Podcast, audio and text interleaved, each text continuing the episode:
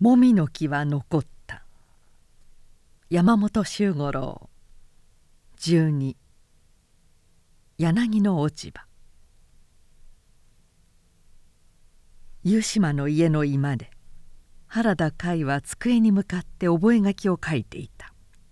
その脇で伊藤七十郎が酒を飲みながら活発に話していた。午後4時過ぎ8月下旬の日はもう傾いて開けてある窓の外には堀の向こうの黒ずんだ松林とその上に高くかかった茜色の夕雲が見えていた。七十郎は趣向の膳を前に着流しであぐらをかき片手に杯を持って話していたがふと口をつぐんで夕雲のかかっている空を見上げた。座敷の方から歌や三味線の音がにぎやかに聞こえてくる。そちらでは甲斐の妻のために別園が開かれていた。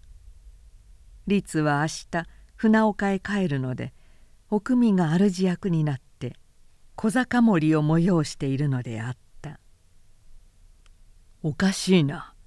もうそんな季節かな」と七十郎がつぶやいた。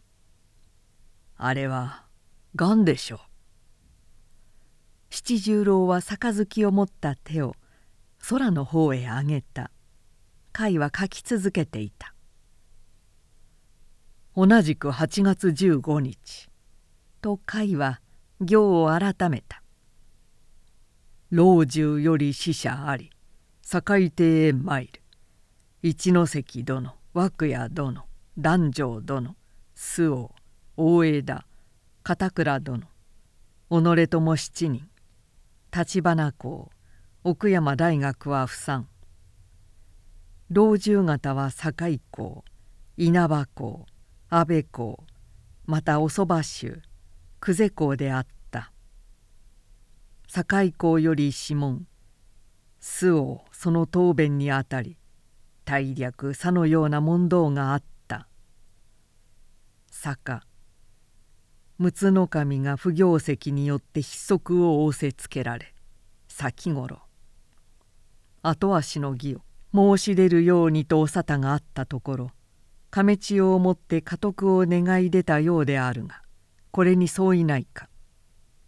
す亀千代をもって家督を願い出たに相違ございません。坂亀千代は何歳になるか。す去年3月の出生にて当年2歳になります。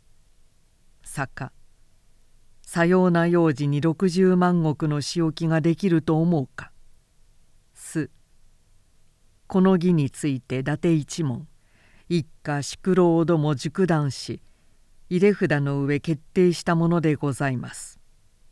坂かような幼児に仙台60万石の仕置きはできない。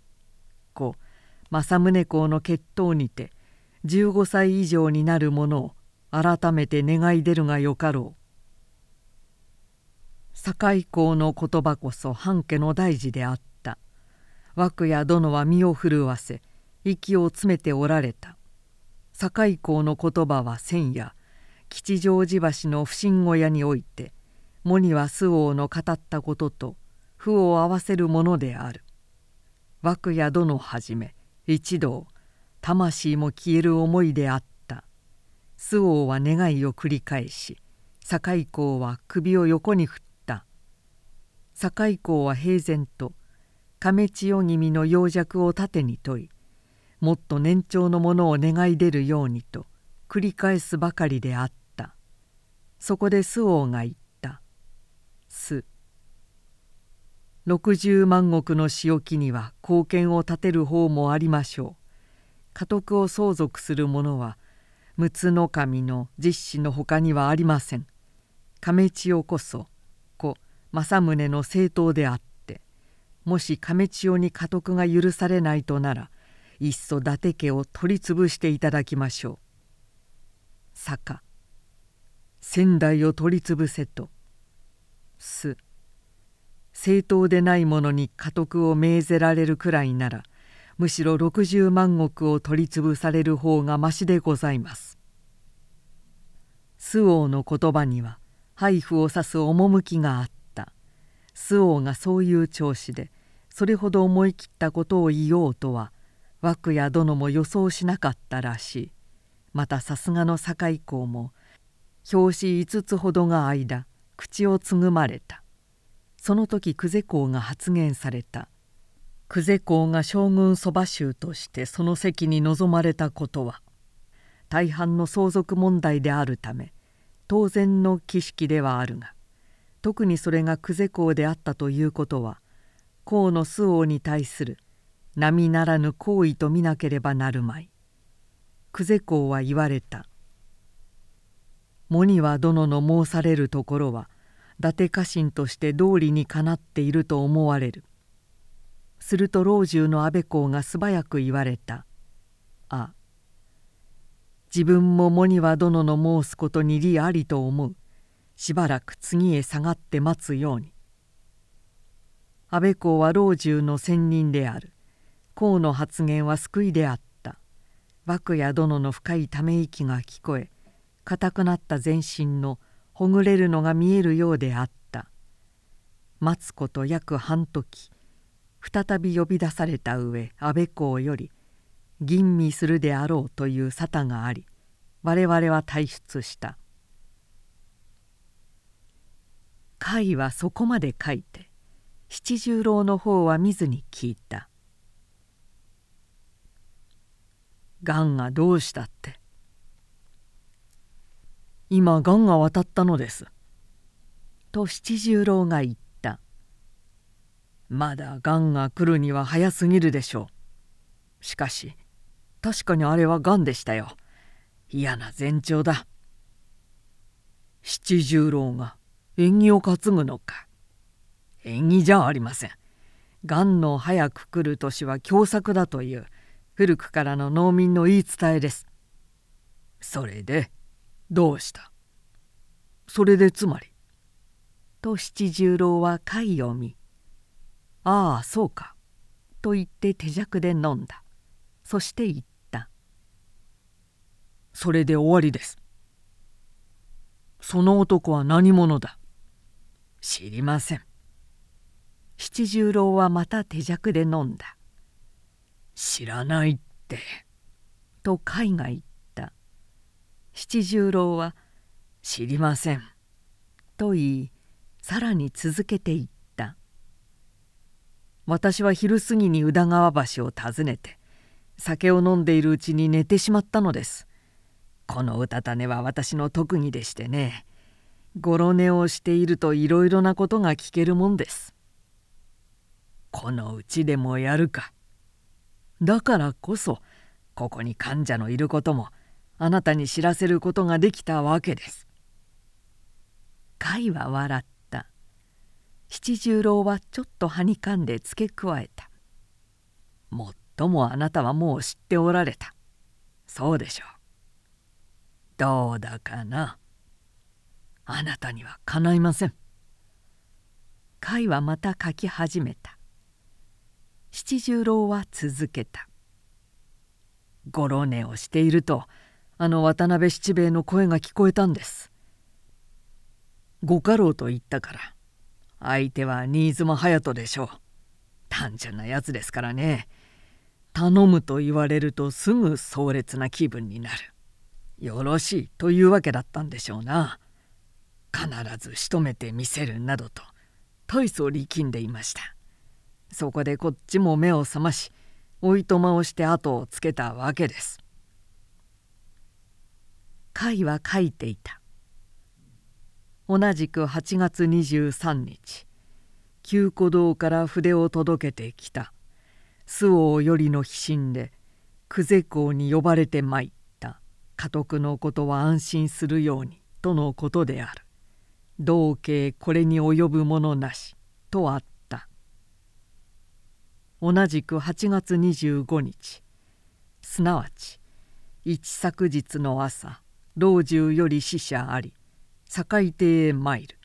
一関様橘公太田公大枝片倉周王己とも七人。涌谷殿奥山大学は不参。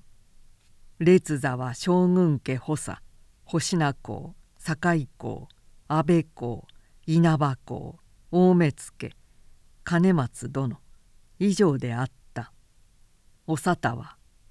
1亀千代をもって伊達家の相続を許す。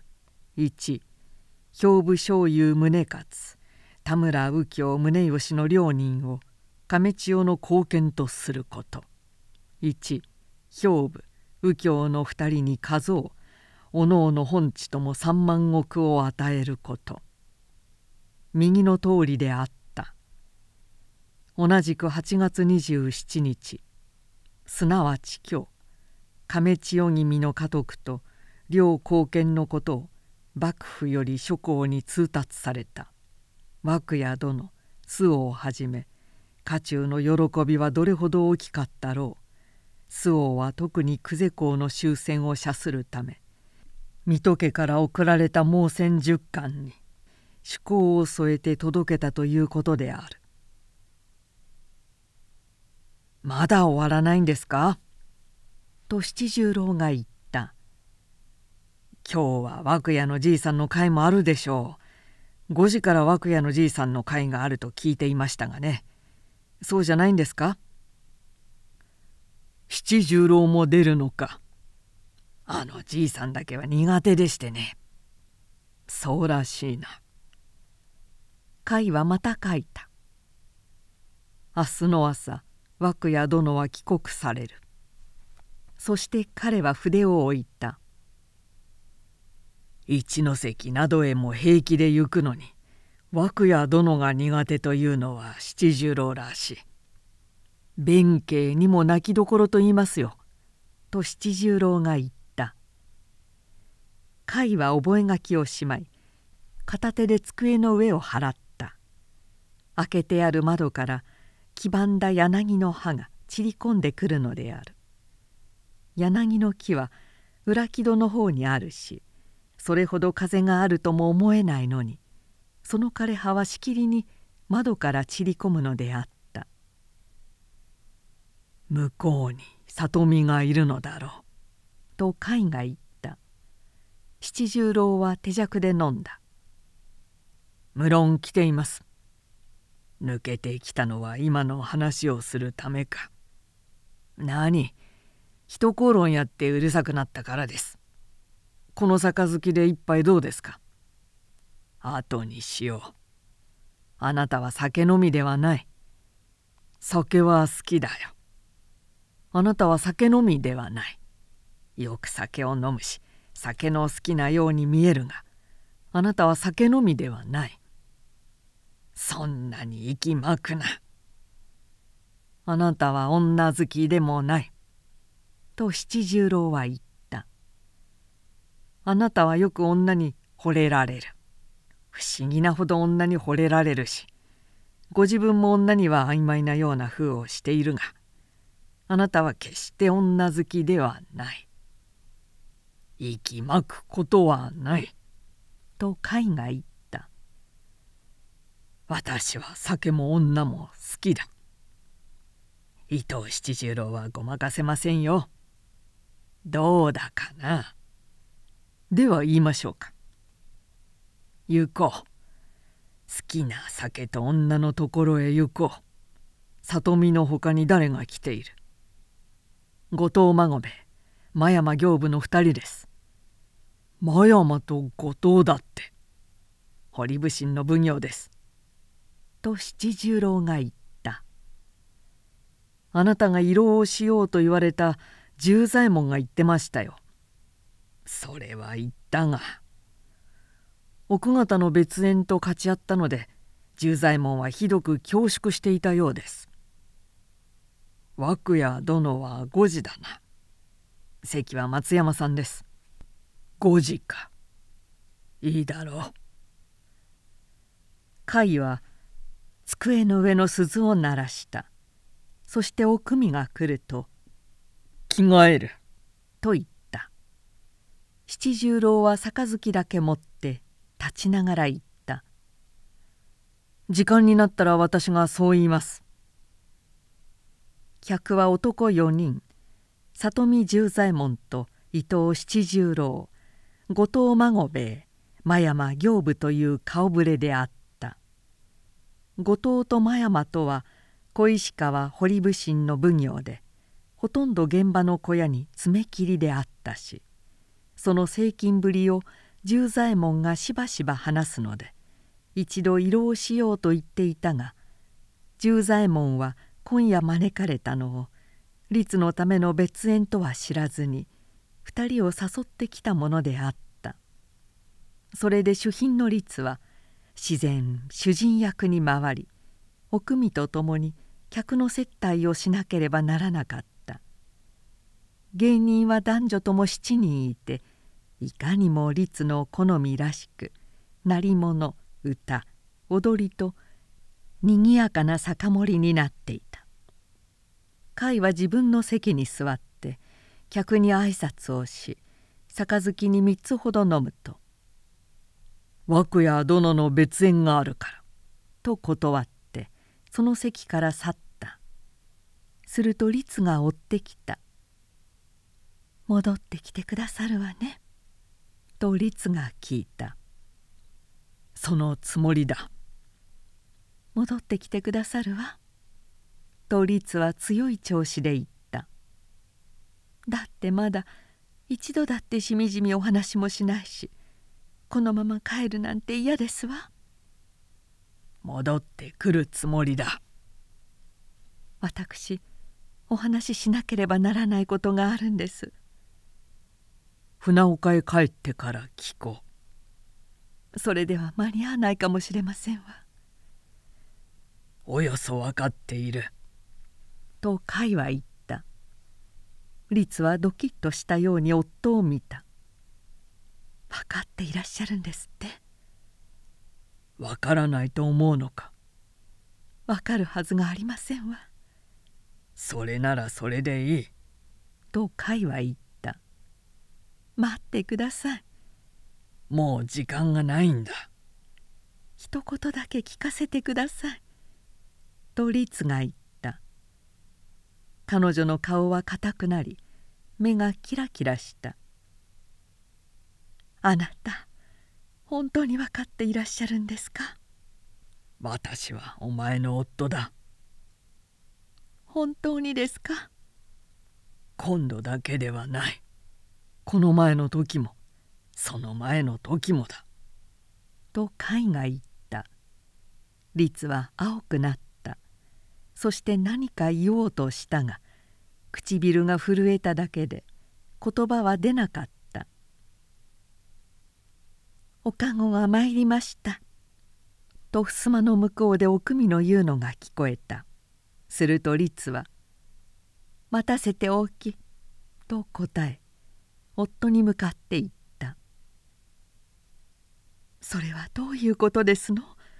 今度とかこの前とかその前の時とかって。律の声は怒りのために震えた。おっしゃってください。一体それはどういうことなんですの？船岡へ帰ってから話そう。いいえ今伺います。時間がないんだ。甲斐は行こうとした。律はその前へ回り両手で夫の腕をつかんだ。あなたの考えていることをおっしゃってください今夜も戻っていらっしゃらないことは分かっています。私をこのまま船岡へ帰らせるなんてあんまりですわ。私はこんな性分なんだ。そうよ。あなたはそういう方だわ」と律は震えながら言った「あなたは冷淡で無情で残酷な方よ」15年の世も夫婦でいてただの一度も本心をお見せになったことがない。いつもご自分の中に閉じこもって誰一人近寄せようとなさらない。人が苦しんだり悩んだりしていてもただじっと眺めていらっしゃるだけです。あなたはそういう残酷ないっそも男らしくない方ですわ。お前の目は正しいようだ。と甲斐はうなずいた。しかし私はもうこの性分を直すわけにはいかない。それについては船岡へ帰ってから話すことにしよう。帰ってから何を話すとおっしゃいますの？断っておくが15年も夫婦で暮らしたのはお前だけのことではない私は同じ年数だけお前と夫婦でいたのだ。そんなこと伺うまでもありませんわ。それなら結構だ。だからどうだとおっしゃるんですか？それなら結構だというのだ。甲斐はそう言ってつかまれていた手を静かに振り離した。律は後ろへ下がった「一つだけお願いがあります」と律は低い声で叫んだ。中黒達也に糸間をやってください。何のためだ？理由は言えません。甲斐は目をそらした。親の代から仕えているものを理由なしに糸間が出せるか？ですから一つだけのお願いと申しているんです。そんなことはできない。どうしてもですか。甲斐は襖の方へ行き襖を開けて出た。後ろから律が「あなた!」と訴えるように叫んだ。甲斐は振り返って言った「母上によろしく伝えてくれ」なた甲斐は玄関へ出て行った。玄関には松原十右衛門岡本次郎兵衛中黒達也の3人が控えていた。甲斐が出るのを待っていたようにおくみが杉戸の方から刀を持って送りに出てきた。律の来る様子はなかった「私は今夜は戻れないと思う」と甲斐は3人に言った「十右衛門奥は持病が出ているようだ。途中よく気をつけてやってくれ。承知つかまつりました。達也。と甲斐は彼を見た。手をついて見上げた中黒達也の端正な顔がきっと鋭く引き締まった「お前は江戸に残れ」と甲斐は言った。達也は目をそらさずに答えた「お口返しをするようですが母親が病んでますのでできることなら帰国させていただきとうございます」いやお前は残るのだ。と甲斐は言った。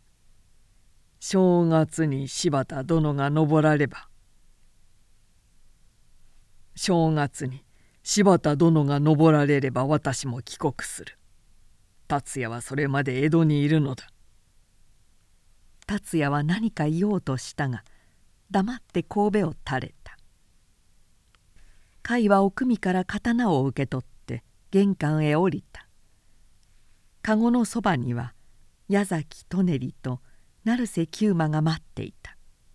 籠は2丁あり後ろの籠を見ると伊藤七十郎がニヤッと笑い顔を見せた「考え直しましてね」と七十郎は言った「和久屋のじいさんに会うことにしました」「里見の頑固親父よりましですからな」難しいぞ。何がですか？